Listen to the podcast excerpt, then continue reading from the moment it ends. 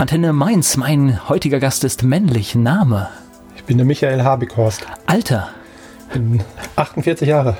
Bist du nicht alleine? Alle, alle denken einen Moment drüber nach. Ge Ge Geburtsort? Ich bin geboren in Bielefeld. Beruf? Ich bin selbstständig und arbeite als Unternehmensberater. Hast du Hobbys? Ja, ganz ab von, von den beruflichen Themen. Äh, mein Hauptthema ist Capoeira und Mountainbike fahren, bzw. Radfahren. Das ist Portugiesisch, ne? Das Hobby.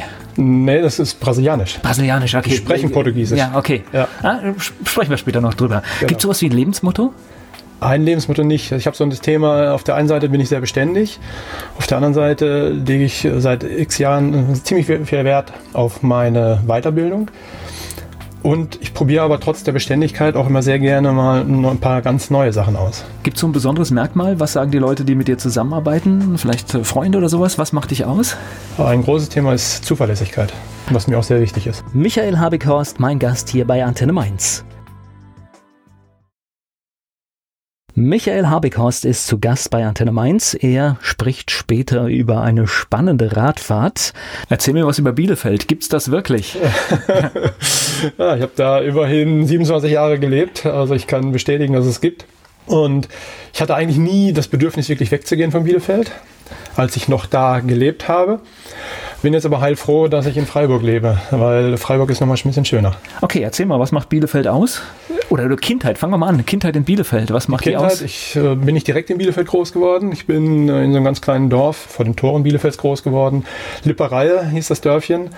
Oh, hört sich nicht so groß an, ne? Nee, das ist wirklich nicht so groß. Ich glaube, da haben früher vielleicht 1000 Einwohner, äh, werden überhaupt, hat äh, Bielefeld. Aber es war natürlich schön. Wir hatten da so eine schöne Gemeinschaft, eine Nachbarschaftsgemeinschaft, wo immer ziemlich viel auch an Wochenenden gelaufen ist und abends. Das war immer sehr schön. Kindheit ist, glaube ich, cool in so einem kleinen Ort. Jeder kennt jeden. Das ist hilfreich. In der Jugend wird es, glaube ich, ätzend, ne? Ja, äh, in der Jugend, also es ging ja so mit 15, 16 ging es dann los, wo es dann ein bisschen schwierig wurde da, weil es war so 20 Kilometer von Bielefeld entfernt. Da ist natürlich nichts. Und wir hatten allerdings, was super war, in der Nähe von Lipperei, also nochmal so in Erlinghausen, dem nächstgrößeren Dorf. Oh, das kenne ich sogar. Also das kenne kenn ich vom Namen, ja. Ah, okay, ja, das ist auch gar nicht so unbekannt, weil da gab es damals ein autonomes Jugendzentrum. Da waren früher mal Wahnsinnspartys und auch Konzerte schon. Da sind so Bands wie Trio, äh, der eine oder andere wird es vielleicht noch kennen, sind da groß geworden. Fury in the Slaughterhouse, die ersten Konzerte, wo die kein Mensch kannte, haben die im Jugendzentrum in Erlinghausen gespielt. Weißt du, so. Ja. da tanzt das der Bär, das Leben dann quasi. Hm, Schule vor Ort, alles? Schule war, Grundschule war vor Ort, dann bin ich zur Realschule, die war dann hm, zwei Dörfer weiter, aber schon alles sehr, sehr kompakt beieinander da. Ist eine Lieblingsfrage. Warst du ein guter Schüler? In einigen Fächern ja. Also in Mathe, Physik war ich meistens einer der Besten. Dafür hatte ich dann andere Fächer, wo ich dann äh, weniger gut war. Das war zum Beispiel? Äh, Deutsch und Musik. Okay. Ah, okay. Aber irgendwie mal so irgendwie durchgerutscht oder auch mal dran gescheitert? Nee. Also, das äh, bin ich nicht. Okay. Ja. Das ist doch, ist doch Perfekt. Realschule hört sich für mich dann schon so an, da, was, was ist danach passiert. Realschule ist immer blöd, habe ich mich auch gemacht. Du, du, stehst dann irgendwie und musst irgendwas machen und es ist eigentlich noch viel zu früh im Leben. Ne? Das kann ich bestätigen. Ich wusste damals nicht so wirklich, was ich machen sollte. Und das war 87, als ich mit der Schule fertig war. Und Damals gab es auch nicht viele Jobs so allgemein. Der Arbeitsmarkt war in Bielefeld oder rund um Bielefeld schon ein bisschen rar. Und ich habe dann, weil mein Vater bei Mercedes gearbeitet hat, habe ich dann gesagt, okay, ich, was soll ich machen? Ich mache jetzt eine Autoschrauberausbildung bei Mercedes-Benz. Und das habe ich dann gemacht. Okay, also einfach, weil man was machen muss. Weil man was machen muss und damals wollte ich nicht mehr zur Schule gehen. Ja, das, wollte das Verhängnisvolle, ja. Genau, genau. Ich wollte unbedingt was anderes machen.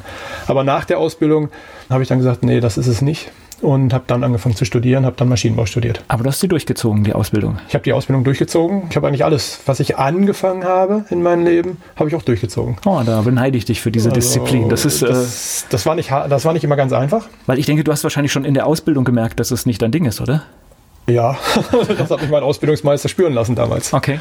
Also es war für mich äh, persönlich auch keine leichte Zeit, muss ich ganz klar sagen.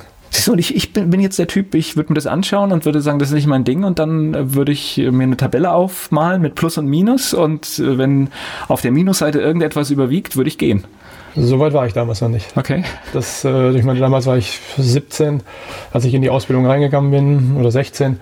das gab es damals für mich gar nicht, diese Frage. Äh, ich bin das angefangen, habe gesagt, ich ziehe das durch.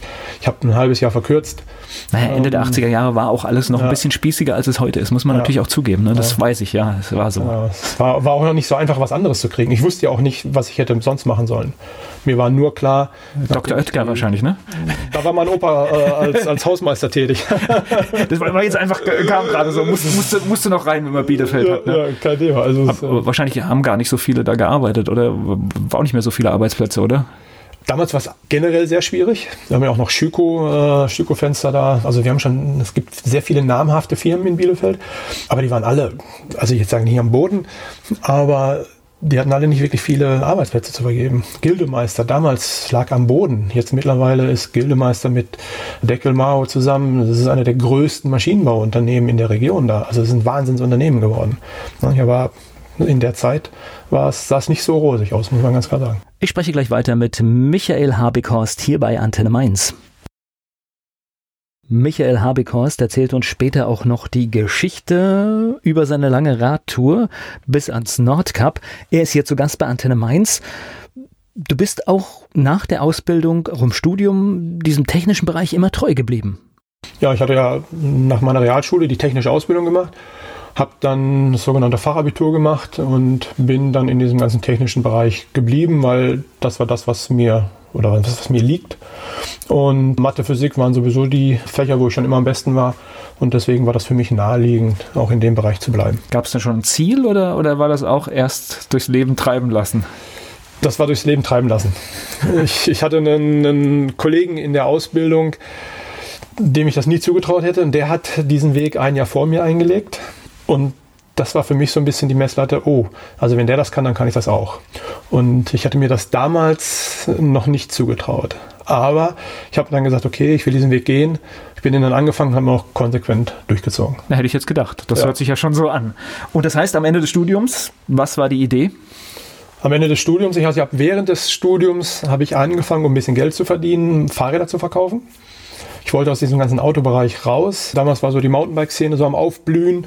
Und ich musste irgendwie Geld verdienen, habe gesagt, okay, ähm, ich melde jetzt einen Gewerbeschein an und verkaufe nebenbei Mountainbikes, neben meinem Studium, um Geld zu verdienen. Ich bin damals selber noch gar kein Fahrrad gefahren und habe dann darüber so ein bisschen den Draht zum Fahrradfahren bekommen und bin am Ende des Studiums dann auch so in die Fahrradszene reingekommen und habe dann in der, im Fahrradbereich angefangen zu arbeiten und bin deswegen nach Freiburg gegangen.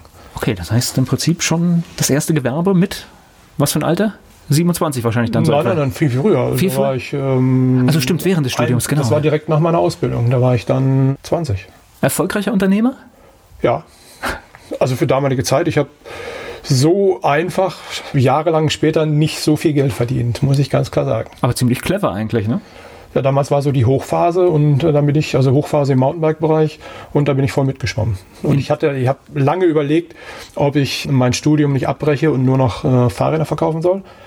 Hab's dann zum Glück auf Drängen von meinem Vater habe ich das Studium durchgezogen. Also da, das stand schon ab und zu mal auf der Kippe, weil ich einfach so einfach so viel Geld verdient habe damals. Habe dann aber gesagt, nein, ich bin jetzt angefangen und ich möchte den Abschluss auch auf jeden Fall machen und habe es dann durchgezogen. Okay. Studium quasi in Bielefeld fertig und das war dann die Zäsur, um, um wegzuziehen? Ja, weil es auch nach meinem Studium keine Jobs gab in Bielefeld für Ingenieure. Also es gab nichts. Ich habe Kommilitoren gehabt, die jahrelang in ähm, irgendwelchen Zeichenbüros gearbeitet haben und nur die Zeichnungen retuschiert haben und Zeichnungen aufgearbeitet haben, nur um überhaupt was zu machen. Und äh, da das so schwierig war damals, bin ich dann für ein Praktikum nach Freiburg gegangen und bin dann da geblieben und bin dann in der Fahrradindustrie reingekommen und war hinterher ja, nach ein paar Jahren auch äh, Geschäftsführender, oder nee, ich war kein, ich war stellvertretender Geschäftsführer in der Firma und habe das auch maßgeblich mit aufgebaut. Aber gar nicht geplant, in Freiburg zu bleiben, oder? Nicht von vornherein, nein. Okay. Nein. Das hat sich ergeben und ich habe die Chance wahrgenommen und habe gesagt, das mache ich. Und Freiburg, schöne Stadt, oder? Genial. Also ich, ich kann mir nicht vorstellen, nochmal von Freiburg wegzuziehen. Also ich war vorher noch nie in Freiburg, das war für mich das Spannendste. Ich bin da hingefahren, habe gedacht, wow, cool hier und bin das Praktikum angefangen und nach kürzester Zeit, nach wenigen Wochen, habe ich gesagt, okay, hier bleibe ich jetzt erstmal und hier möchte ich arbeiten noch. Gleich geht's weiter im Gespräch mit Michael Habikhorst. Mit Fahrrädern hat er beruflich zu tun, das hat er uns schon verraten. Michael Habikhorst ist mein Gast hier bei Antenne Mainz. Fahrradindustrie, das heißt, was muss ich mir darunter vorstellen? Ich habe äh, bei einer Firma gearbeitet, die haben so weltweit die leichtesten Fahrradteile haben wir gemacht, also Laufräder, Lenker, Vorbauten, Sattelstützen, haben solche Leute wie Jan Ulrich damals ausgestattet. Oh. Und, ähm, waren schon sehr Als es gut lief, ja? ja, als, als, er, ja, als er die Olympiade gewonnen hatte, äh, zu der Zeit war das, das war so 2000. Und davor, also Tour de France hat er gewonnen und äh, das hat er damals alles mit unseren Teilen gemacht. Ist das ein Zufall äh, mit Fahrrädern und Freiburg oder sind die absichtlich da, weil äh, im Stadtbild, äh, finde ich, sieht man ja auch total viele Fahrräder? Das war damals waren, sind mehr und mehr Firmen wirklich explizit nach Freiburg gegangen, weil sie die Gegebenheiten davon nutzen wollten für Testfahrten, aber auch das Flair und auch dieses Flair der Fahrradstadt. Also mittlerweile hat sich das noch mehr verdichtet. Wir haben mittlerweile einen Mountainbike-Verein mit über 1000 Mitgliedern. Das ist, glaube ich, bundesweit einzigartig. Wir haben Na, auch im Stadtbild, also im Stadtbild ja, sieht man ja total viele Fahrräder. Also ja. das ist äh, so ähnlich wie in Münster. Also genau. das ist, wo man einfach merkt, okay, hier wird Fahrrad gefahren. Hier wird Fahrrad gefahren und äh, auch Fahrrad gelebt mittlerweile. Also namhafte Firmen haben mittlerweile ihren Headquarter in, in Freiburg. Specialized Räder werden alle in Freiburg konstruiert und designt. Cannondale genauso. Also solche namhaften Mountainbike-Marken haben ihren Sitz in Freiburg mittlerweile. Und bist du auch in Freiburg dann zum Fahrradfahrer geworden? Ich bin während meines Studiums, weil ich dann ja nebenbei schon Fahrräder verkauft habe, da bin ich quasi zum Fahrradfahren gekommen, aber ich bin nie so ein leidenschaftlicher Langstreckenfahrer gewesen. Ich fahre mal eine, so eine Stunde, eineinhalb Stunden und bin dann auch nachher auch glücklich und das passt für mich. Aber ich habe nie so diesen Fable bekommen, mal den ganzen Tag auf dem Rad zu sitzen. Das war nie mein Thema. Okay, wann kam das?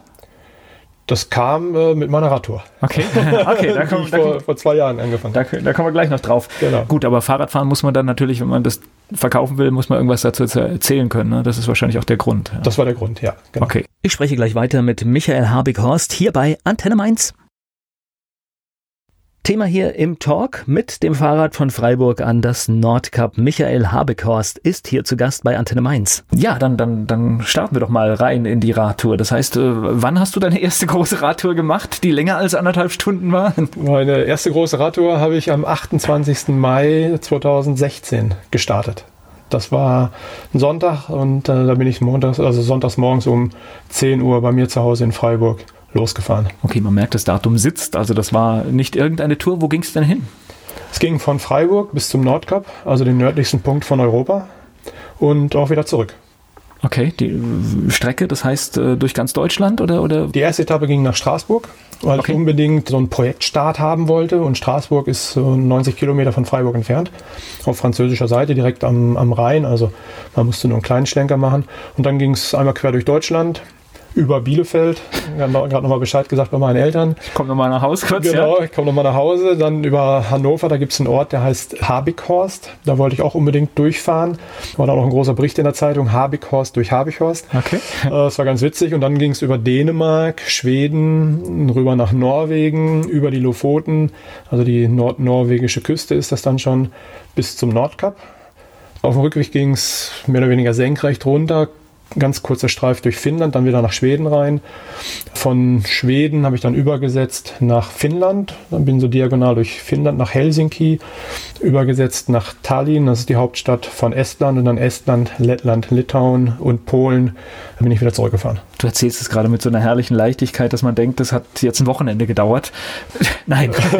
nee, es war ein bisschen länger. Es waren äh, insgesamt fast 10.000 Kilometer, die ich gefahren bin. Und ich war fast vier Monate unterwegs. Also genau waren es 109 Tage, wo ich unterwegs war. Ich spreche gleich weiter mit Michael Habighorst hier bei Antenne Mainz. Mit dem Fahrrad von Freiburg an das Nordkap, das hat Michael Habighorst gemacht. Er ist hier zu Gast bei Antenne Mainz. Auf dem Fahrrad kann man nicht viel mitnehmen. Wie funktioniert das? Das heißt, man muss irgendwo waschen oder und all diese Sachen oder? Ja. Okay. Ziemlich oft. also ich bin das Ganze ja ein bisschen systematisch angegangen, hat verschiedene Rhythmen und ich habe mich dafür entschieden, drei Satz Radklamotten mitzunehmen, dass ich im Prinzip alle drei Tage zumindest meine Radhose irgendwie waschen müsste. Und äh, der Rest, wie es sich einfach ergibt. Und, und, wie funktioniert so eine Planung? Ich, das fängt ja schon alleine an, du musst überlegen, wo du übernachtest. Äh, war das alles fix oder hast du das so ein bisschen ja, überraschend gemacht? Alles überraschend. Okay. Also bis auf die ersten, bis auf die Stationen, dass ich über Bielefeld fahre und über Habighorst fahre. Der Rest der Route war überhaupt nicht geplant. Ich habe ich war vorher nie nördlicher wie Sylt in meinem Leben. Ich war vorher nie länger als drei Wochen weg von zu Hause in meinem Leben. Und ich habe das aber ganz bewusst nicht vorher geplant, weil ich natürlich dann nicht mehr auf irgendwelche ja, Unwegsamkeiten ein, hätte eingehen können.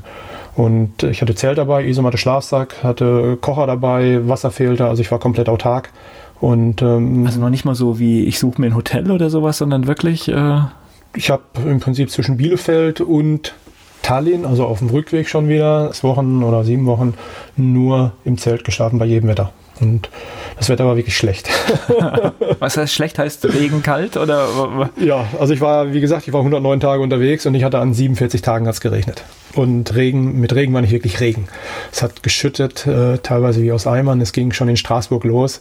Das war der Sommer, ähm, wo wir quasi der, das Unwetter-Sommer. Sommer halt. Ne? Das war äh, der Sommer, der stand sogar in der Zeitung irgendwann, dass das der regenreichste Sommer überhaupt war. Und ich bin die ersten fünf Tage von Straßburg, also ab Straßburg bin ich die ersten fünf Tage dann durch permanentes Unwetter gefahren. Ich spreche gleich weiter mit Michael Habekhorst hier bei Antenne Mainz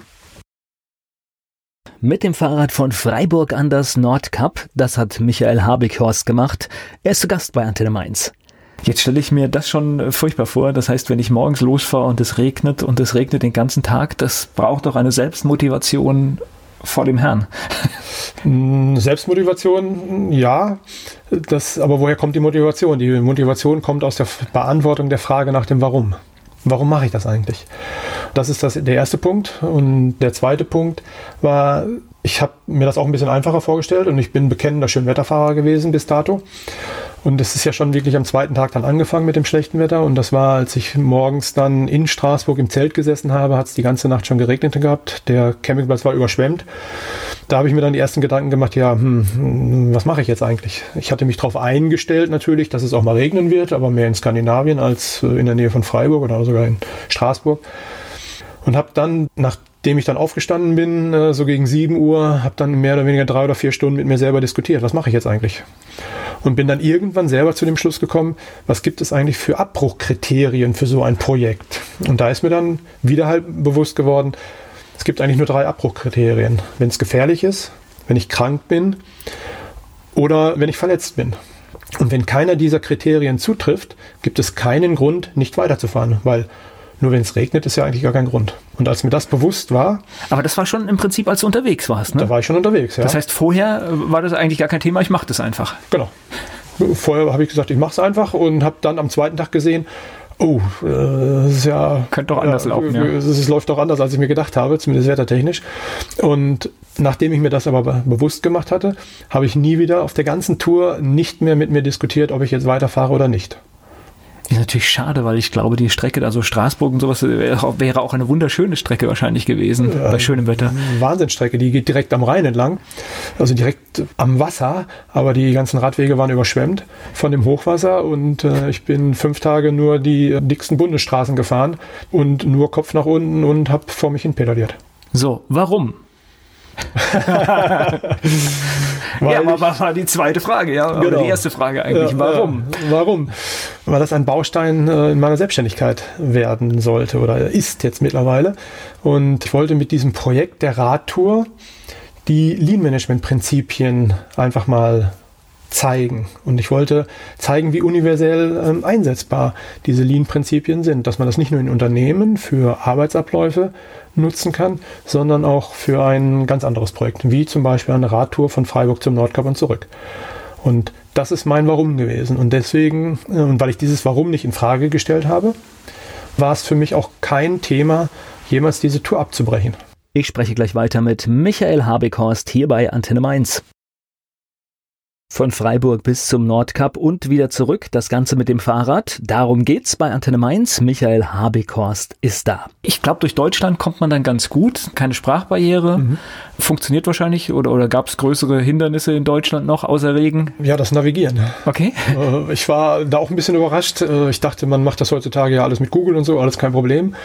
Aber Google schickt dann, wenn man auf Fahrradroute drückt, schickt ein Google mindestens einmal am Tag in eine Sackgasse, wo man dann irgendwo im Wald steht, wo es nicht weitergeht, wo man auch vor irgendeinem Firmengelände steht, wo es nicht Holzwege.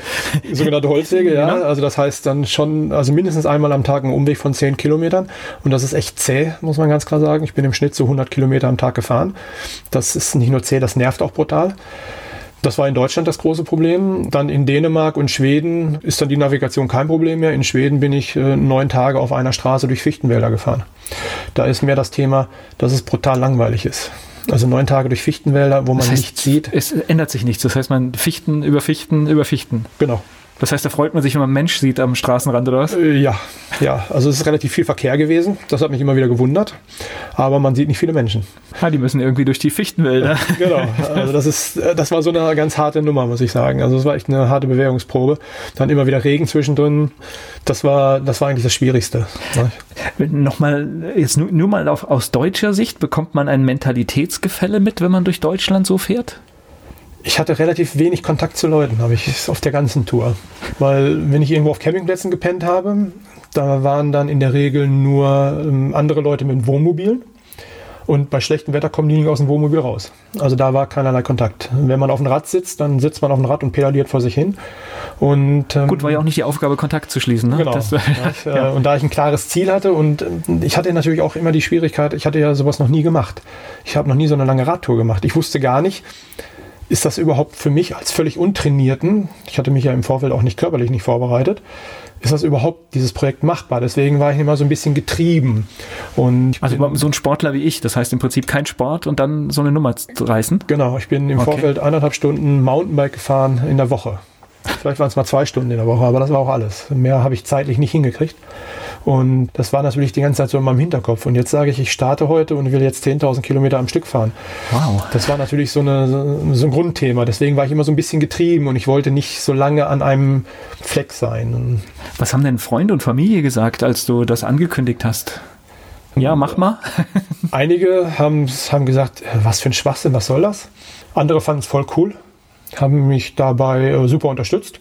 Viele sind aber auch da, die sagen, naja, wenn du meinst, dann, ne, aber du schaffst es eh nicht. Also es waren auch viele dabei, die gleich gesagt haben, hey, also das wirst du nie schaffen. Bist du irgendwie nach ein paar Tagen wieder da oder was? Ja, genau. Okay. So, entweder ich lege mich irgendwo an die See und genieße eine schöne, schöne freie Zeit oder komme halt schnellstmöglich mit dem Zug zurück. Also ich habe von einem Freund habe ich damals noch so eine Landkarte bekommen, der hat das dann so draufgeschrieben, hin alles mit dem Zug und zurück dann mit dem Flugzeug und mein Fahrrad dann äh, irgendwo stehen lassen. Das war so seine Prognose, wie ich diese Tour schaffen werde. Gleich geht's weiter im Gespräch mit Michael Habikhorst. Michael Habikhorst mit dem Fahrrad von Freiburg ans Nordkap und wieder zurück. Er ist zu Gast bei Antenne Mainz. Gab es noch irgendwie so, so mal einen Vorfall, wo du gedacht hast, oh, jetzt reicht's? Es gab viele kleine Vorfälle, die einfach immer wieder Energie gezogen haben.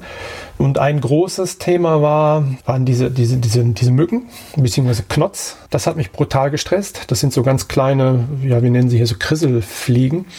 Die fliegen einen so ins offene Auge rein, wenn man irgendwo sitzt oder krabbeln so in die Ohren rein. Und irgendwann fängt es wirklich an zu, im ganzen Körper an zu kribbeln. Wo waren die? Das war so ähm, im, im nördlichen Teil von Schweden, war das dann ganz extrem. Das hat mich so weit gestresst, dass ich auch nicht mehr richtig frühstücken konnte in Ruhe, weil die überall waren. Und da bin ich dann ganz systematisch angefangen, wie kann ich damit umgehen? Also das war so ein, so ein Thema. Dann hatte ich einmal einen, einen, mentalen Tiefpunkt, wo ich dann einmal über meine Grenzen gegangen bin. Und das war, als ich von Schweden nach Norwegen rübergefahren bin. Da war extrem schlechtes Wetter. Es war ziemlich kalt, es hatte so 6 Grad, es hat geregnet und ich hatte Gegenwind von so 60 äh, Kilometer die Stunde. Und ich bin teilweise in der Ebene so mit 6 km/h gefahren. Und da ich so durchgefroren war, wollte ich unbedingt zum nächsten Campingplatz, weil ich heiß duschen wollte, weil ich das immer so im, im vor Augen hatte. Aber ich bin halt auch nicht vorwärts gekommen. Und da oben ist halt nichts mehr. Und dann habe ich für, das waren vielleicht 80 Kilometer, habe ich dann fast sieben Stunden gebraucht, aber unter Volllast. Und dann kam ich am Campingplatz an und war der Campingplatz geschlossen. Dann dachte ich so, okay, ich fahre jetzt zum nächsten Campingplatz. Jetzt geht es eigentlich nur noch bergab, weil ich schon auf der norwegischen Seite war. Und der nächste Campingplatz hat dann auch geschlossen.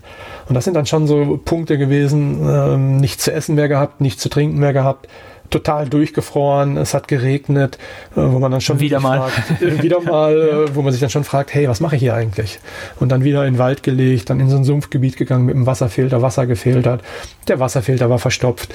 Da kommt man dann. Ah, das ist noch so richtig Überlebenstraining hier, was du noch da hinten Ja, das, das, ist, das hat sich dann so ergeben. Also ich, ich war zwar darauf vorbereitet, in Anführungsstrichen, weil ich einen Wasserfilter dabei hatte, so, aber ich bin jetzt kein Survival-Mensch. Ich bin kein Aussteiger oder sonstiges. Also das, das war dann so eine Situation, ja, jetzt ist er da, jetzt muss ich mit umgehen können und klar, damit das, klarkommen. Das heißt, du hast dann quasi irgendwo in der Natur übernachtet? Genau, das habe ich öfter gemacht, ja. Die erste Nacht war ganz spannend, mal wirklich alleine im Wald zu schlafen. Da hört man viele Geräusche, oder? Äh, ich bin nachts wach geworden von irgendwelchen Tiergeräuschen konnte das dann aber nicht so richtig einordnen. Ich wusste aber, dass es in, das war in Schweden und ich wusste, dass es in Schweden auch Bären gibt. Jetzt war ich mir nicht sicher, gibt es in diesem Gebiet auch schon Bären? Und bin dann nachts ganz panisch irgendwann mal aufgesprungen, habe meine, meine Essensvorräte äh, alle in der Tasche gepackt und habe die dann 100 Meter weiter in den Baum gebunden. Also auch solche Sachen habe ich dann gemacht, weil ich so ein bisschen, ja, ein bisschen Panik hatte. Das war aber nur einmal und die restlichen Nächte habe ich äh, perfekt geschlafen. Also schon war schon schön. Obwohl, da gehört ja auch ein bisschen Überwindung dazu, muss ich ganz ehrlich sagen. So mitten im Wald irgendwo. Da sehe ich sofort äh, so einen schlechten schwedischen Krimi vor, vor Augen, ja? Äh, ja, das ist, das war auch ein Teil des Experiments. Verlassen der Komfortzone. Raus aus der Komfortzone. Das einfach mal auszuprobieren. Na, wie ist das eigentlich? Also ich war ja noch nicht mal bei der Bundeswehr. Ich bin auch da nicht gewesen. Auch da habe ich dieses nicht erleben dürfen oder müssen. Und ähm, oh, nichts verpasst, glaube ich. Ja. Und von dem her war das auch ganz spannend. Ja. Ich spreche gleich weiter mit Michael Habighorst hier bei Antenne Mainz. Mit dem Fahrrad von Freiburg an das Nordkap und zurück. Antenne Mainz, Michael Habighorst hier im Gespräch. Gehen wir nochmal die ganzen Länder da durch. Also erst die skandinavischen Länder und, und wie ging es dann weiter? Genau, ich bin äh, auf dem Rückweg oben im Norden. Ganz im Norden von Europa fährt man ein kleines Stück durch Finnland und ich wollte eigentlich komplett durch Finnland runterfahren. Mehr oder weniger, wenn man sich das auf der Landkarte anschaut, so senkrecht runter. Aber so ein paar Radfahrer trifft man dann ganz oben am Nordkap schon. Und äh, die meinten dann alle, also Norwegen ist noch okay, aber Finnland ist noch langweiliger wie Schweden. Also noch mehr Fichtenwälder, noch mehr Mücken und aggressivere Mücken. Und äh, dann habe ich mir gesagt, also also noch langweiliger. Da habe ich echt keinen Bock drauf und bin dann wieder nach Schweden erst rübergefahren, um dann mit der Fähre überzusetzen nach Finnland, im, im unteren Drittel von Finnland. Aber die Mücken hattest du bei der Planung nicht auf dem, auf dem Schirm, ne? Das ist dann wirklich etwas, was man vor, vor Ort erlebt. Ja, also die hatte ich natürlich schon auf dem Schirm, so ein bisschen, aber ich, ich konnte mir da nichts drunter vorstellen. So, also wenn mir einer sagt, hey, da gibt es Mücken und die stechen auch, da sage ich so, ja, klar. Gibt es am Rhein auch. Gibt es bei uns auch, genau, gibt es auch am Rhein. Gibt es auch in Freiburg. Aber mit den Mücken, das ging auch einigermaßen gut. Also es hat halt, die Stiche haben schon mehr wehgetan wie, wie die Mücken bei uns zu Hause. Es war auch wesentlich mehr.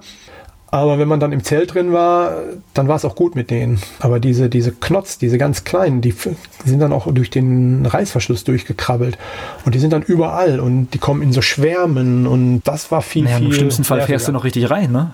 Ja, also so zwischendurch hat man dann auch, wenn man die Radbrille auf hatte, dann wie, ja, wie wenn man mit dem Auto fährt, dass da gegen, gegen die Radbrille die ganzen Mücken und sonstiges Kleinzeug einen ständig gegen die Brille schlägt. Was für ein Gefühl ist es, am Nordkap dann zu stehen? Wahnsinnig. Das war und ist heute immer noch einer meiner emotionalsten ähm, Abschnitte in meinem Leben gewesen, muss ich ganz klar sagen. Und von der Tour sowieso. Weil es ja so ein Zwischenziel ist, beziehungsweise war, wo ich nicht nur diese siebeneinhalb Wochen, die ich auf dem Rad saß, um da oben anzukommen, sondern wo ich ja eineinhalb Jahre vorher mich auch schon darauf vorbereitet habe in irgendeiner Art und Weise. Das ist natürlich schon was ganz anderes. Da oben ist es brutal langweilig eigentlich. Das ist so ein Hochplateau. Da gibt es ein riesen ähm, Touristencenter. Und 150 Meter vor diesem, oder wenn man von, von unten kommt, hinter dem äh, Touristencenter ist dann äh, so eine große Weltkugel, so eine Stahlweltkugel. Das ist das Zeichen vom Nordkap. Das ist jetzt nicht so spektakulär, aber diese Ankunft und das, dass man dieses Ziel erreicht hat, das ist schon echt eine geniale äh, Sache gewesen. War auch, es war, diese Umstände waren ein bisschen unerwartet für mich. Das war auch eine sehr, sehr große Lernerfahrung für mich, weil ich ja äh, im Prinzip immer allein unterwegs war. Nur den letzten Tag nicht. Weil ich den letzten Tag oder die letzte Nacht, bevor ich am Nordkap angekommen bin, war ich auf dem Campingplatz. Der ist so 28 Kilometer vor dem Nordkap. Und den letzten Tag bin ich dann mit drei anderen Radfahrern, die ich halt da getroffen habe, hochgefahren. Und äh, man startet so auf dem auf Null, Meeresspiegel, fährt auf so ein Hochplateau auf 300 Meter, fährt wieder runter zum Meer und dann fährt man nochmal hoch auf dieses Hochplateau. Und wir hatten auch da einen Wahnsinnsgegenwind. Und irgendwann ähm, habe ich so gedacht, hey, das ist hier meine, meine Geschichte, die ich hier kreieren möchte und wo die ich auch erzählen möchte. Und ich hatte dann irgendwann auf einmal den Film vor Augen, dass ich da auch oben alleine ankommen will. Als in Anführungsstrichen Sieger, dass es mein Erfolg sein sollte. Und dann bin ich selber in so einen Tunnel reingekommen und ich habe pedaliert wie ein Gestörter. So weit pedaliert, dass die mir nicht mehr, mehr in Windschatten folgen konnten, die anderen drei obwohl die alle genauso lange ja auf dem Rad gesessen haben. Also die waren ja auch alle, in, der eine ist in Holland gestartet, der andere äh, und die anderen beiden auch in Deutschland. Also ein Wettrennen zum Schluss noch quasi. Zum Schluss war es ein Wettrennen, aber nur von meiner Seite aus, die anderen nicht. Und dann kam so die, die schockierendste Geschichte. Ich bin um dieses, um dieses Besucherzentrum rumgefahren, habe endlich diese Weltkugel gesehen und dann hat es mir aufs Maul gehauen. Und dann lag ich da und es hat wirklich wehgetan. Also ich bin nicht nur umgefallen, sondern ich bin wirklich über den Lenker geknallt und äh, bin dann mit meiner Packtasche an so einem großen Stein hängen geblieben, der da lag, damit die Autos da nicht durchfahren. Und selbst das hat mich noch nicht wachgerüttelt. Ich war immer noch so unter Strom und wollte immer noch als erster da sein, dass ich dann aufgesprungen bin und mich aufs Rad gesetzt habe und weitergefahren bin und, und jetzt diese letzten 100 Meter auch noch natürlich meinen Sieg davon äh, tragen wollte und habe es dann aber nicht geschafft, mein Rad auf dieses Plateau hochzuheben, weil ich so fertig war. Und als ich dann endlich mit meinem Rad auf dem Plateau war, waren die anderen auch schon da. Und das war natürlich für mich so ein riesen, ja, so, so, so ein Desaster eigentlich, weil ich ja ein Foto von mir haben wollte, wie ich da jetzt alleine diese, diesen Sieg errungen hatte, weil ich ja dachte so, wow, geile Nummer, die ich hier geschoben habe. Und dann bin ich Dabei hättest du nur langsamer machen müssen. Ja, ja, aber das, so, so, weit, so weit denkt man in so einer Stresssituation. Ja, aber hättest ja einfach sagen können, jetzt, jetzt warte ich eine halbe Stunde und gebe den. Äh ja, aber wie ist das manchmal so? Es ist auch im, im, betrieblichen Umfeld manchmal so. Dann kommt auf einmal diese Ellbogen raus. Äh, nein, das ist mein Ding und ja. es soll mein Erfolg sein.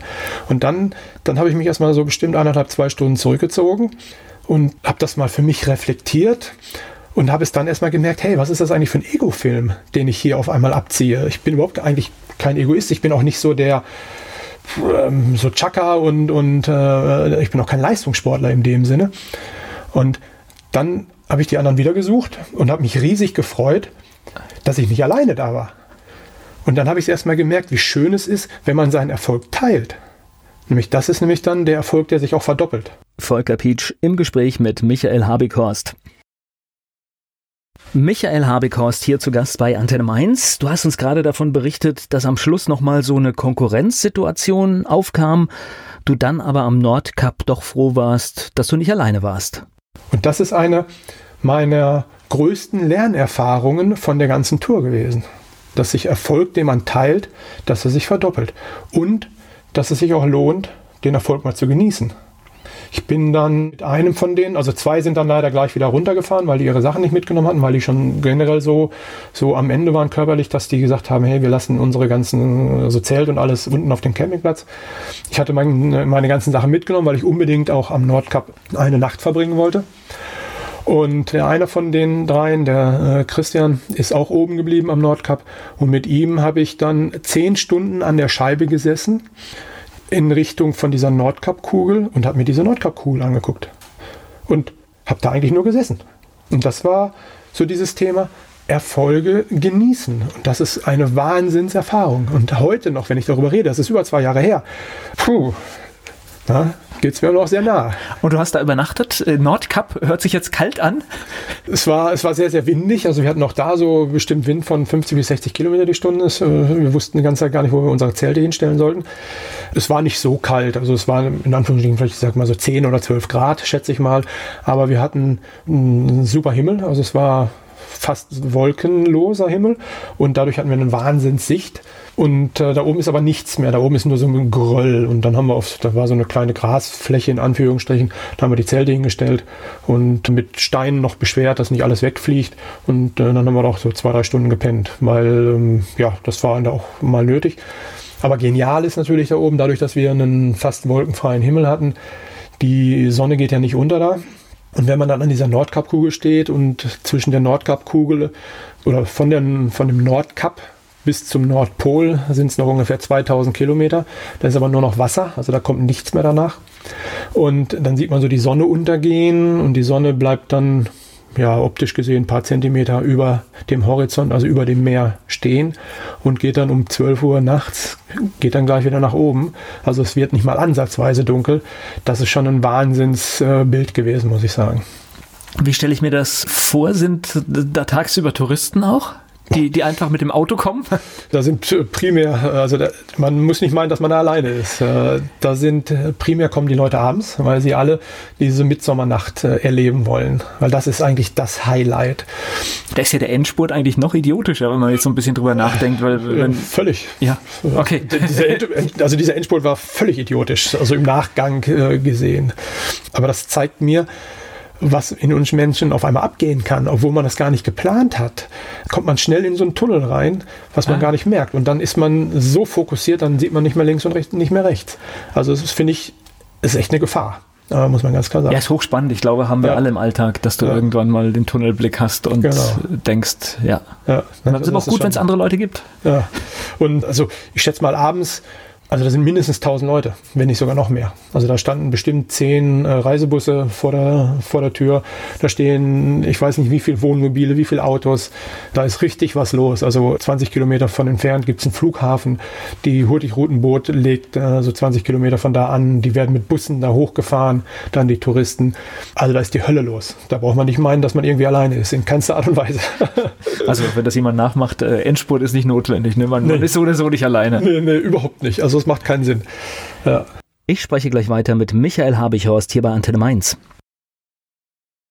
Mit dem Fahrrad von Freiburg ans Nordkap und wieder zurück, das hat mein Gast gemacht. Michael Habichhorst ist hier zu Gast.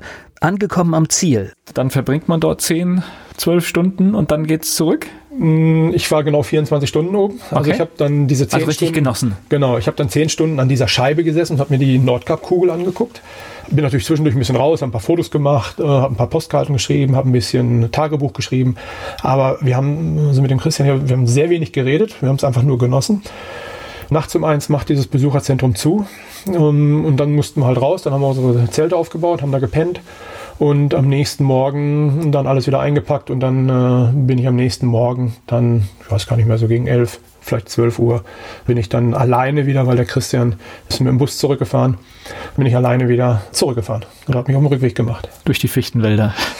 Teilweise durch die Fichtenwälder, ja, genau. Wobei, da war das ein ganz anderes Gefühl auf einmal, muss ich sagen. Also die, die ersten drei Tage, nachdem ich beim Nordkap war, das war wirklich so ein Schweben auf Wolken. So, boah, das hätte ich nie gedacht, dass ich das wirklich erreichen kann. Das Wetter war auf einmal super. Ich hatte 28 Grad auf einmal. Also das waren die wärmsten Tage in den ersten acht Wochen, die ich dann hatte.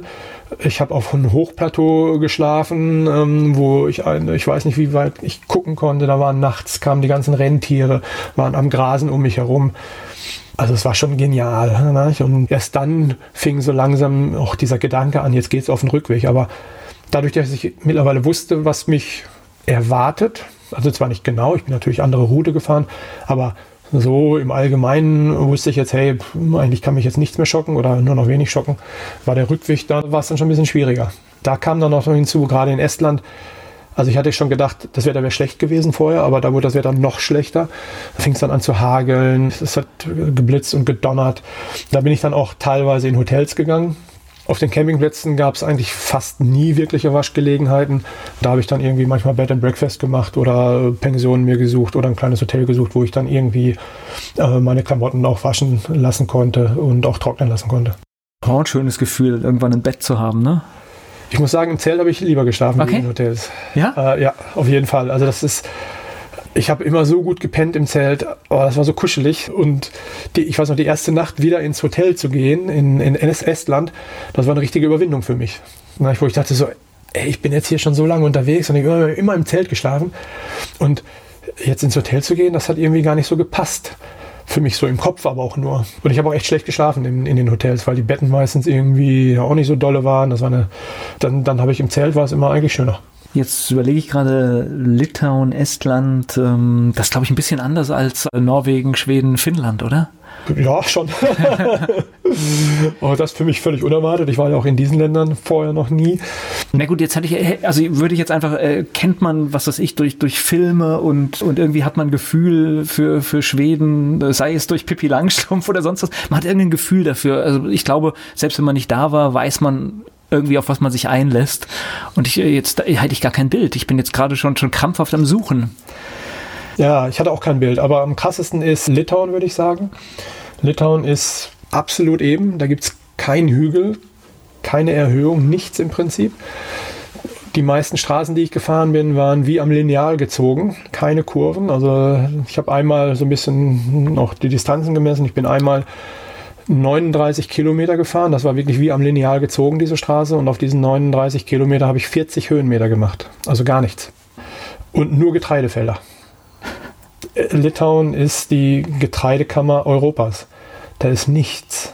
Das ist so langweilig, das kann man sich nicht vorstellen. Außerdem noch das Druckzentrum Europas. Ah, das alles, alles was, was äh, ah. heute günstig gedruckt wird, Aha. kommt ganz viel aus Litauen. Ah, okay, das, das, das habe ich nicht mitgekriegt. ja, ja ähm, sieht man, glaube ich, ja. auch nicht. Und äh, dadurch, dass das Wetter generell so schlecht war, bin ich dann auch nicht an der Küste lang gefahren. Ursprünglich wollte ich an der Küste, an der Ostseeküste lang gefahren sein, was sehr schön sein soll. Dadurch, dass das Wetter so schlecht war, hatte ich da also noch, mehr, noch mehr Wind, ne? noch mehr Wasser, ja. Genau, einmal das und und es war aber auch die Zeit, wo ich wo ich so fast drei Monate unterwegs war und dann habe ich so gemerkt, es fängt so das Heimweh an. Ich wollte wieder nach Hause. Ich war die ganze Zeit alleine unterwegs. Es war sehr, sehr weite Strecken, wirklich langweilig, muss ich leider sagen. Und ähm, hätte ich nicht dieses Warum gehabt, dieses starke, dann hätte ich spätestens in Polen mich hinzugesetzt und wäre nach Hause gefahren bin. Michael Habekhorst war mit dem Fahrrad unterwegs von Freiburg bis zum Nordkap und wieder zurück und ist jetzt zu Gast bei Antenne Mainz. Gab es Kontakt nach zu Hause, Telefon oder, oder? Telefon beziehungsweise hier ein paar WhatsApp-Nachrichten und Facebook. Das heißt also auch immer am Campingplatz äh, schnell die Akku voll. Es gibt mittlerweile ein Nabendynamo natürlich am Fahrrad okay, und ja. äh, es gibt mittlerweile so USB-Konverter, die man an den Nabendynamo anschließen kann und somit kannst du deine Powerpacks äh, während der Fahrt aufladen. Ja, das ist ja cool. Ja. Das heißt, äh, Energie selbst, äh, das ist nachhaltig. Genau, du kannst deine Energie in Anführungsstrichen selber äh, erzeugen oder umwandeln. Das Problem war allerdings, dass mir unterwegs drei oder vier Powerpacks kaputt gegangen sind, weil die einfach diese ständige Vibration anscheinend nicht so gerne mögen. Und es sind vier USB-Kabel, waren dann irgendwann auch kaputt, die dann immer abgeknickt sind. Und das, äh, das stresst dann auch immer so ein bisschen, weil man dann den ganzen Tag gefahren ist und will jetzt dann abends äh, ein Smartphone aufladen, weil ich es natürlich auch tagsüber dann teilweise für die Navigation gebraucht habe. Und äh, dann war das Powerpack nicht geladen, weil zum Beispiel das Kabel kaputt war. Und äh, das, das war immer so ein bisschen schwierig. Ähm, ich hatte auch noch ein Solarpanel dabei. Das Solarpanel habe ich dann natürlich, habe ich aber irgendwann nach Hause geschickt, weil es konnte es eh nicht nutzen, weil nie die Sonne geschienen hat. Ich hatte noch ein Tablet dabei, das habe ich auch nach Hause geschickt. Also ich habe dann irgendwann alles reduziert. Ich habe unterwegs in verschiedenen Stationen habe ich acht Kilo Gepäck nach Hause geschickt, weil ich gemerkt habe, dass ich das nicht brauche. Und Aber du hattest noch eine andere Idee. Das heißt, wenn, wenn du ein Pad dabei hattest, hast du ja noch gedacht, ob du irgendwas arbeitest oder ob du irgendwas machst damit, ne? Ja, ich ähm, habe so gedacht, dass man das heutzutage braucht. Das war auch so ein Thema. Ich, ich, ich habe mir das Tablet extra für die Tour gekauft ich habe mir auch noch äh, E-Books runtergeladen, weil ich dachte so, hey, wenn du alleine irgendwo liegst, dann musst du was zu lesen haben, weil es sonst voll langweilig wird. Aber auch das ist nie der Fall gewesen, weil ich habe es abends genossen, mal zwei Stunden einfach nur vom Zelt zu sitzen und gar nichts zu machen. Dieses Radfahren ist natürlich körperlich anstrengend, wobei ich nie an meine körperlichen Grenzen gegangen bin. Aber es ist auch mental relativ anstrengend gewesen, was ich völlig unterschätzt habe. Und das ist deswegen mental ähm, anstrengend gewesen, weil immer ein stetiger Autoverkehr da war und äh, relativ viele LKWs auch unterwegs waren. Und die LKWs, die fahren jetzt nicht in einem Wahnsinnsabstand äh, um einen herum, sondern die fahren schon relativ knapp um einen herum. Und dann kommt jedes Mal so dann auch diese, diese Druckwelle. Und da muss man den Lenker schon festhalten. Also man muss eigentlich immer auch präsent sein. Was gab es zu essen? Viel Couscous immer wieder Reis. In Schweden habe ich viel Fisch gegessen und habe mir dann irgendwann bin ich angefangen mit äh, Gemüse aus der Tiefkultur aus den Supermärkten. Ich, das war aber auch nicht immer ganz einfach, weil da oben gibt es doch ungefähr alle 100 bis 150 Kilometer eine Einkaufsmöglichkeit. Davon wurde ich auch ja, plötzlich überrascht, weil mir das auch nicht so bewusst war. Das ging so kurz nach Göteborg, da ist der Fänernsee, das ist der größte See in, in Schweden. Das ist noch touristisch relativ gut erschlossen und ab dem Fänernsee ist äh, wirklich die Versorgung wird immer schwieriger. Dann kauft man halt einmal am Tag, wenn überhaupt, konnte man was einkaufen.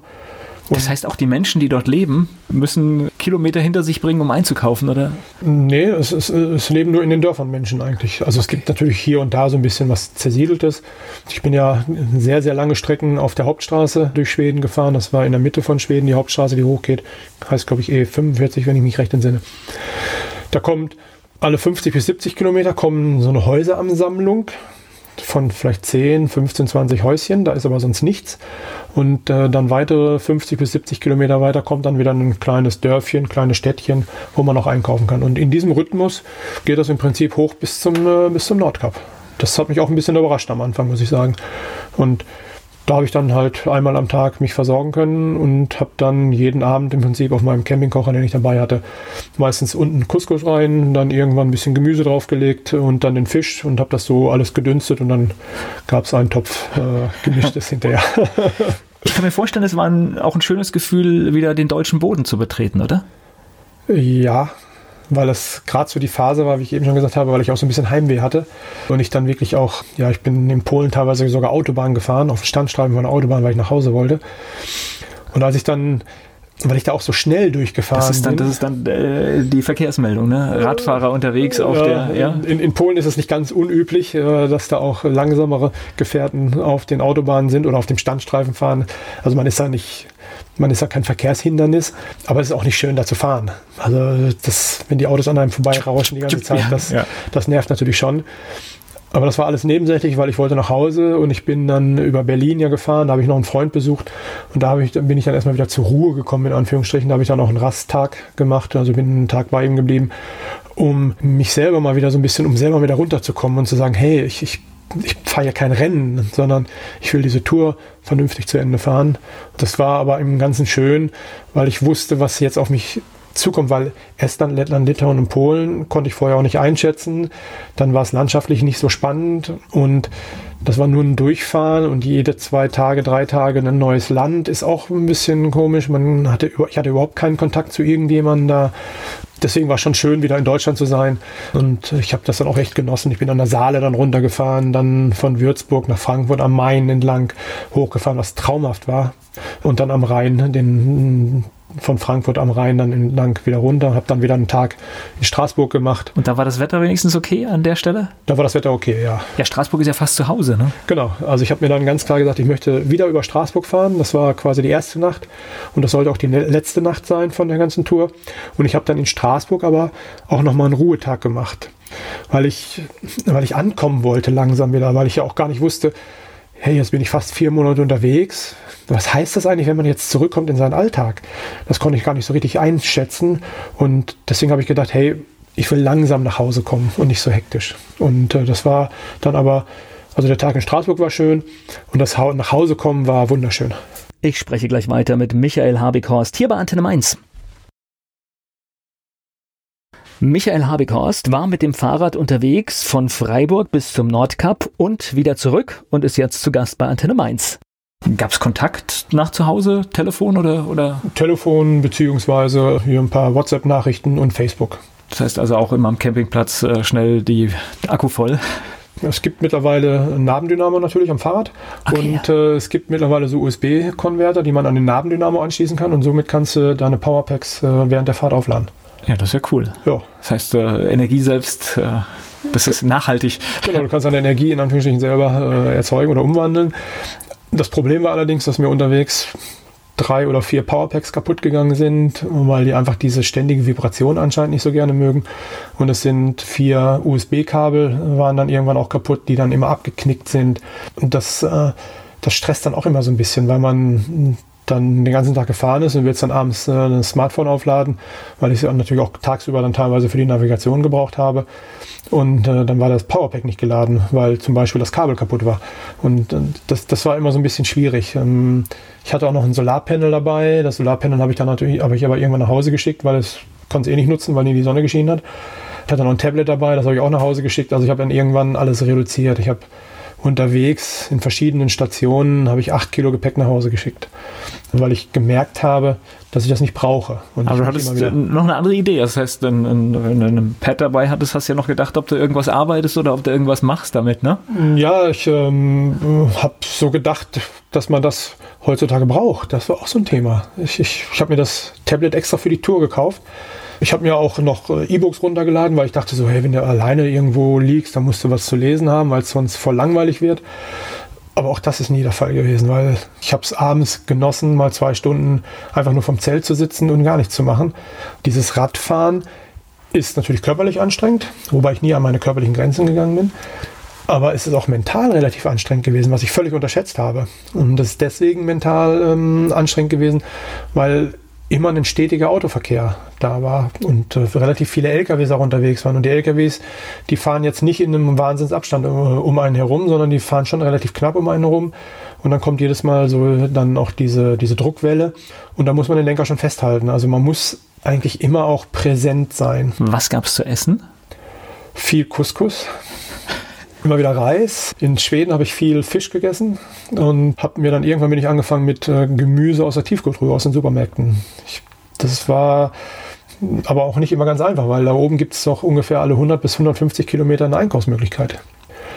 Davon wurde ich auch ja, plötzlich überrascht, weil mir das auch nicht so bewusst war. Das ging so kurz nach Göteborg, da ist der Fänernsee, das ist der größte See in, in Schweden. Das ist noch touristisch relativ gut erschlossen und ab dem Fänernsee ist äh, wirklich die Versorgung wird immer schwieriger. Dann kauft man halt einmal am Tag, wenn überhaupt, konnte man was einkaufen.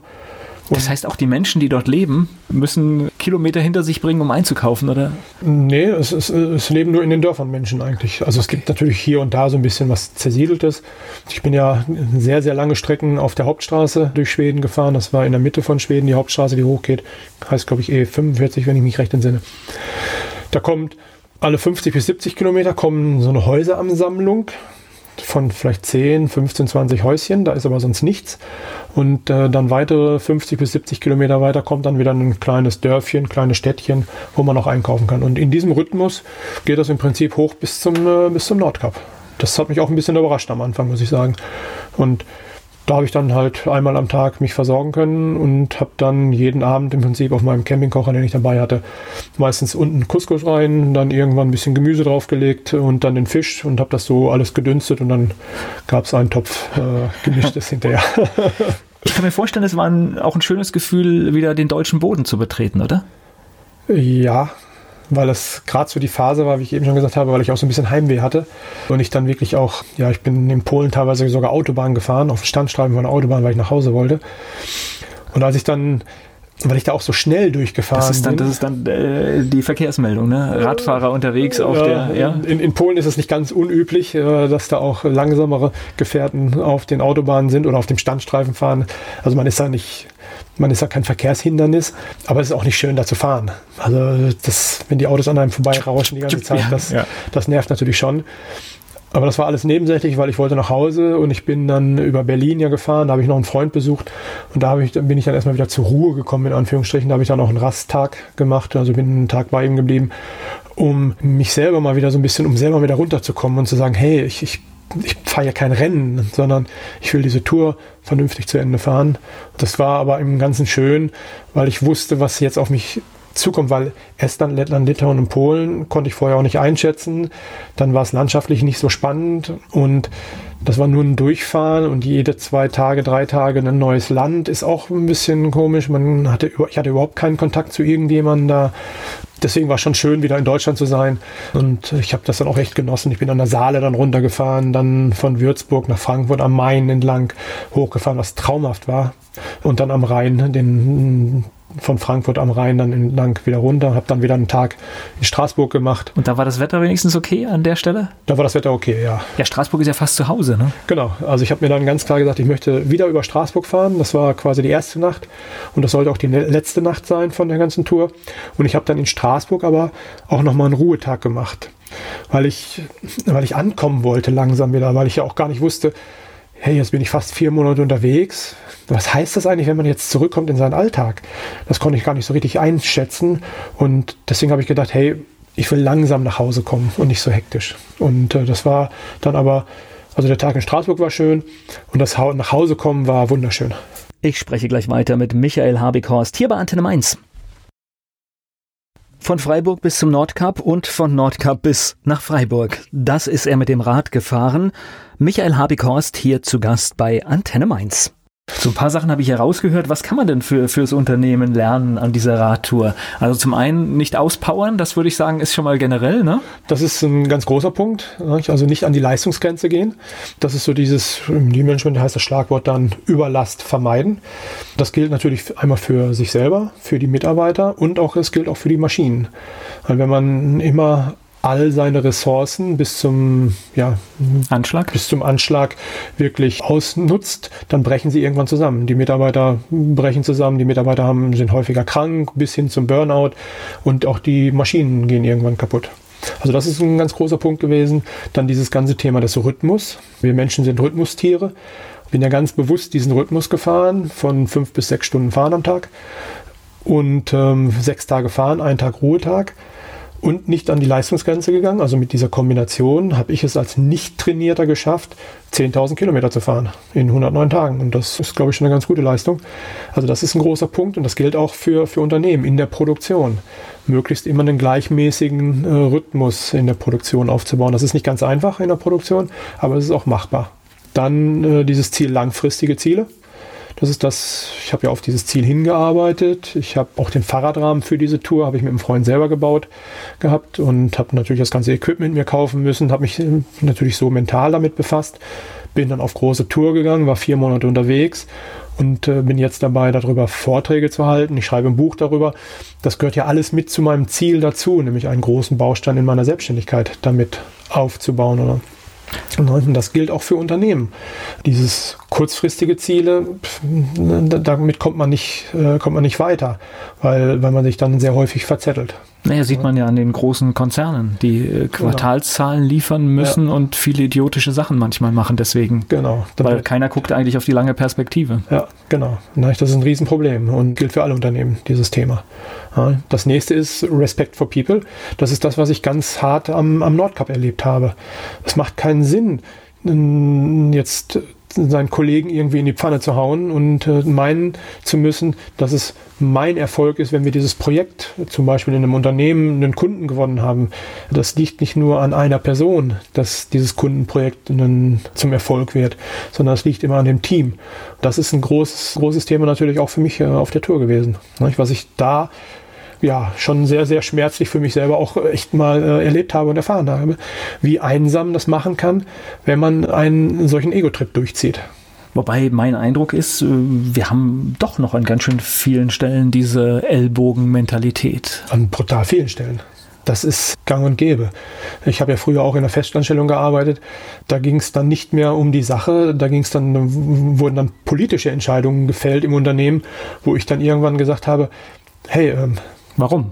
Genau, ja. warum? Was soll das eigentlich? Ja. Was machen wir hier? Also gebe ich, geb ich an dieser Stelle immer offen zu. Ich ja. bin öffentlich-rechtlich aus diesem Grund gescheitert. Ich konnte in diesen Strukturen nicht arbeiten, weil da ging es nicht um das Warum, sondern es ging um äh, Selbstbeschäftigung war das eigentlich. Genau so. Und das habe ich auch erlebt. Und das war mein Grund, zu sagen, ich kündige und ich gehe in die Selbstständigkeit. Ich hatte einen, einen super bezahlten Job in einer sehr renommierten Firma. Ich hatte eine wahnsinns, in Anführungsstrichen, sichere Stelle. Ich hatte einen sehr großen Entscheidungsspielraum aber ich bin immer wieder an diese politischen Grenzen gekommen, wo ich mich immer wieder gefragt habe, hey, was soll das? Warum, äh, warum gehen wir den Weg? Das macht keinen Sinn, Leute. Nur weil irgendwelche Führungskräfte meinten, ihren Ego durchdrücken zu müssen und sich dadurch profilieren wollten. Und da habe ich gesagt, das mache ich nicht mehr. Michael Habighorst, mein Gast hier bei Antenne Mainz. Auf der langen Strecke von Freiburg ans Nordkap hat er auf die letzten Meter auch nochmal die Ellenbogen rausgeholt. Michael Habighorst, mein Gast hier bei Antenne Mainz. Da gibt es ja auch so Theorien, dass, äh, weil diese Ellbogenmentalität so weit verbreitet ist, wir auch viele unfähige Führungskräfte in Deutschland an gewissen Ebenen haben. Ja. Weil natürlich die sich hochboxen und dann da sind. Genau. Und das, das, wie viele Mitarbeiter darunter leiden, das kann man sich gar nicht vorstellen. Und das ist ein Riesenthema für mich. Jetzt ist es noch ein größeres Thema gewesen oder geworden, weil ich gemerkt habe, wie schnell man in so eine Situation reinkommt. Das ist ja nicht so, dass die das Also das muss ich mittlerweile sagen. Früher habe ich das anders gesehen, aber nach meiner jetzigen Erfahrung mit der Ankunft am Nordkap muss ich ganz klar sagen, da kommt man rein in so eine Situation. Im Unternehmen geht es sicherlich nicht so schnell, sondern ist das ein schleichender Prozess aber kann das jetzt wirklich nachvollziehen, wie Mitarbeiter in solche Positionen reinrutschen und dann haben sie es teilweise auch nicht anders kennengelernt von ihrem Vorgesetzten und dann laufen sie in dem gleichen Fahrwasser mit und dann werden sie selber zum Politiker, was sie vorher eigentlich gar nicht waren. Nee, und ich glaube, wir, das hatten wir im Vorgespräch schon ganz kurz, wir haben ja eine neue Generation von Menschen, die in den Arbeitsmarkt kommen und viele machen das einfach gar nicht mehr mit heute. Junge Menschen, die gucken sich das an und wenn die Arbeitsbedingungen nicht stimmen, dann sind die weg. Ja, und das geht ganz schnell. Ich finde das auch spannend und das wird, oder das ist schon eine große Herausforderung. Also ich habe das immer wieder mit Kunden, mit denen ich zusammenarbeite, die sich derzeit sowieso generell sehr schwer tun, überhaupt noch Mitarbeiter zu finden. Also Fachkräftemangel ist, ist in aller Munde. Also man muss wirklich was bieten, ne? Genau, man muss was bieten und viele meinen, also viele von den Älteren meinen immer noch, sie müssen Geld bieten. Und da bin ich ganz anderer Meinung. Also ich habe damals sehr gut verdient. Das war kein Grund für mich da zu bleiben. Nee, sehe ich auch so. Das ist natürlich also. klar, wenn, wenn, äh, also klar, wenn du Geld brauchst, dann ist es vielleicht ein, ein Motivator, aber junge Menschen heute in der Regel kein eigenes Auto, ja, das ja. Smartphone, das wichtigste Gerät. Ich meine, genau. das ist überschaubar von den Kosten. Ja. Äh, zur Miete flexibel, können wir anders hin. Ja. Ist Geld nicht das Entscheidende? Nee. Also da muss mehr kommen. Und da ist das dann äh, dieses Zwischenmenschliche, was enorm wichtig ist. Und das ist, das deutet dieses Thema Respect for People aus. Und das ist in dem Thema Lean Management schon seit Jahren oder Jahrzehnten verwurzelt. Und das finde ich so spannend, dass das viele gar nicht so bewusst, dass, oder dass das vielen Leuten gar nicht so bewusst ist. Ne? dass es auch ein großes, großes Thema ist, eigentlich schon lange ein großes Thema ist. Ja, und viele sind auch bereit, für finanzielle Einbußen deutlich weniger zu arbeiten. Auch das ist neu. Also ja. ich glaube, früher ging es darum, was weiß ich, war, war ein guter Mitarbeiter, der 50, 60 Stunden schafft, aber das ist vorbei. Ja, also ich meine, ich bin ja ein ganz gutes Beispiel dafür. Als ich gesagt habe, ich mache diese viermonatige Tour, in, in den vier Monaten habe ich natürlich kein Geld verdient. Und ich weiß noch, die Diskussion mit meinem Vater, die dann auf einmal anfing, äh, sagten so, hey, was, was willst du denn jetzt machen? Du musst doch Geld verdienen. Und da habe ich gesagt, wieso? Ich bin bereit, zurückzustecken dafür. Das ist mir viel wichtiger, als irgendwie jetzt noch mehr Geld zu verdienen. Aber muss natürlich auch geplant werden. Ne? Eine Frau muss dazu stimmen. Äh, ja. ja, klar. ja, ja, aber das äh, muss ich sagen, äh, ich hatte natürlich auch da, als ich dann diese erste Idee im Kopf hatte, ich hatte nie den Traum, jetzt so eine Radtour zu machen. Das ging nicht über Jahrzehnte, sondern dieser Entscheidungsprozess, diese Radtour zu machen, war zwischen Idee und dem Punkt, wo ich gesagt habe, ich mache es, das waren fünf Tage. Also ich hatte die Idee, ich habe damit über Kumpels, mit Kumpels über diese Idee gesprochen. Ich wollte ursprünglich nur, nur in Anführungsstrichen zum Polarkreis fahren, weil ich schon dachte, das wäre die Hausnummer. Wow. Äh, da sagte mein, mein Kumpel Keck zu mir, du, Polarkreis, das ist nichts, das ist voll langweilig. Da war ich natürlich erstmal ein bisschen entsetzt. Und im nächsten Satz hat er sofort gesagt, also wenn, dann musst du zum Nordkap fahren. Also das ist richtig cool. Okay, gleich die und, Alternative vorgeschlagen. Genau, dann ja. hatte ich so, hatte ich das so im Kopf und ich, ich wusste ja noch nicht mal so richtig, wo der, wo der Polarkreis war, geschweige denn das Nordkap. Und neben mir saß mein anderer Freund, Tobi, äh, dessen sein Hobby ist Fahrradrahmenbau. Und er meinte dann sofort, du, wenn du zum Nordkap fährst, dann baue ich dir einen Rahmen. Und dann habe ich so im, im Affekt gesagt, wenn du mir einen Rahmen baust, dann fahre ich zum Nordkap und zurück. Weil ich ihm das nicht zugetraut habe, dass er es wirklich macht. Er hatte bis zu dem Tag zwei Fahrradrahmen gebaut, mehr nicht. Und das war so der Anstoß. So redet man sich rein. Ne? Genau, so redet man sich rein und dann wollte ich auch nicht zurückstecken. Und dann ist mir bewusst geworden, hey, das kann ich ja super auch mit meiner Selbstständigkeit verbinden. Und da einfach mal ganz andere Beispiele aufzutun dann war eigentlich das Thema für mich durch. Da habe ich gesagt, hey, wow, geile Idee. Dann, dann bin ich zu meiner Frau, das war noch so ein bisschen so, hm, wird denn die da auch, wird die das auch so toll finden, wie ich es finde? Und die Diskussion, äh, die hat auch nur zwei Minuten gedauert. Sie sagte so, du, ich, ich kann dich nicht aufhalten, wenn du das meinst, wirklich machen zu wollen und zu müssen, dann musst du es machen. Und dann war das Thema durch. Dann habe ich gesagt, okay, ich mach's. Und eineinhalb Jahre später saß ich auf dem Rad und bin losgefahren. Wie viel Fahrrad fährst du heute? Viel, viel mehr wie früher muss ich sagen. Ich genieße es mittlerweile, wirklich Fahrrad zu fahren. Und wenn ich zu Hause bin, ich bin natürlich auch relativ viel unterwegs, aber wenn ich zu Hause bin, fahre ich fast jeden Tag, wo ich auch zu Hause bin, gehe ich mittlerweile aufs Rad mindestens eine Stunde, wenn es geht, auch zwei Stunden. Und ist, da ist mir mittlerweile das Wetter fast egal. Ich spreche gleich weiter mit Michael Habekost. Thema heute war eine lange Radtour von Freiburg ans Nordkap und wieder zurück nach Freiburg. Michael Habighorst ist das mit dem Rad gefahren und hat darüber berichtet bei Antenne Mainz. So, erzähl noch was über dein Hobby. Capoeira. Wie, ja, wie bist du dazu gekommen? Ich habe mal was ganz anderes gesucht. Das war auch relativ systematisch und äh, bin dann zufällig auf Capoeira gestoßen. Und Capoeira ist eine brasilianische Kampftanzkunst. Und Capoeira kommt aus der Zeiten der Sklaverei. Die, der große Unterschied zwischen den Sklaven in Südamerika und Nordamerika ist, dass die Sklaven in Südamerika ihre Religion behalten durften. In, unterm Strich durften sich einmal die Woche treffen und versammeln und ihre Religion ausleben. Und in Nordamerika durften sie es nicht. Deswegen ist da auch in diese Richtung eigentlich nichts entstanden in Nordamerika. Und in Südamerika, primär in Brasilien, weil das also die ersten Bereiche waren, wo die Sklaverei quasi losging, haben dann die Sklaven aus ihrer Versammlung, wo die sich getroffen haben, zum Tanzen und zum Singen, haben die eine Kampfsportart entwickelt. Es stehen alle im Kreis, es wird Musik gemacht dabei, es wird auch gesungen dabei und in der Mitte vom Kreis sind zwei am, am Kämpfen. Wir reden immer vom Spielen und es gibt so ganz bestimmte Rhythmen, die äh, gespielt worden sind damals, wenn die Kavalleria kam und dann wussten alle Bescheid, oh Kavalleria, wir tanzen jetzt nur noch. Und das ist der eigentliche Ursprung vom Capoeira. Und Capoeira stand bis 1932 oder 1936, das weiß ich jetzt nicht ganz genau, unter Gefängnisstrafe, wenn man es praktiziert hat in Brasilien. Weil es halt die Sklaven sich dagegen, äh, gegen ihre Masters ähm, aufge, aufgelehnt ja. haben, mhm. ja, mit, mit Capoeira. Und ja, wir haben einen super Trainer in Freiburg, der ist Brasilianer und äh, so bin ich da zufällig zugekommen und das mache ich zweimal die Woche und das ist so meine, meine Entspannung im Prinzip. Und das ist, sieht von außen häufig so aus, als wenn es eine Choreografie wäre, aber das ist ein freier Kampf, wo auch ein bisschen Akrobatik mit dabei ist und wo es auf primär auf die Ästhetik und dass, dass, dass es gut aussieht, drauf ankommt. Und es macht einfach riesig Spaß, weil es ist eine andere Kultur natürlich auch, äh, brasilianisch das Ganze angehaucht. Die Leute sind alle super drauf, auch wenn die Geschichte nicht ganz so schön ist, die dahinter steckt, das muss man ganz klar sagen. Aber na gut, sich zu wehren ist ja auch erstmal keine schlechte Geschichte. Genau, aber man in den Liedern, die man singt, dann kommen ja auch die Themen von, von der Zeiten der Sklaverei einfach auch mit auf. Und das ist dann schon manchmal so ein bisschen so puh, erschreckend, muss ich sagen, ein bisschen niederschmetternd.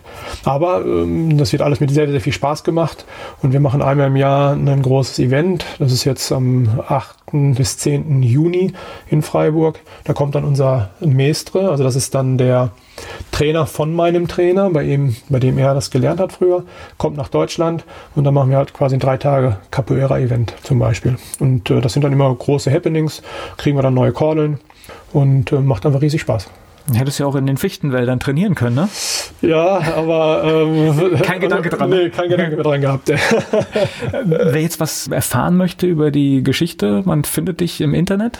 Genau, man findet mich im Internet unter www.habighorst so wie die, was war es, norddeutsche Stadt oder was? Genau, so wie die norddeutsche oder ja doch norddeutsche Stadt mit GH in der Mitte und dann äh, ja, Bindestrich consulting.com oder einfach Michael Habighorst zusammengeschrieben.de. Also findet man, was du machst und auch natürlich wahrscheinlich, gibt es ein paar Bilder zu der es Tour? Gibt ein, ja, zu der Tour eigentlich nicht, nein. Äh, das ist so, kommt meine Businessseite. Ich halte zwischendurch Vorträge nur über die Radtour als Reisebericht. Da gibt es natürlich was zu sehen.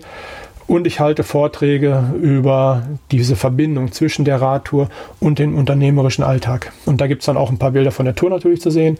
Gibt es ein paar schöne Geschichten von der Tour, aber auch diese Brücke zum unternehmerischen Alltag, die ich da immer wieder schlage. Danke für den Einblick. Ja, sehr gerne.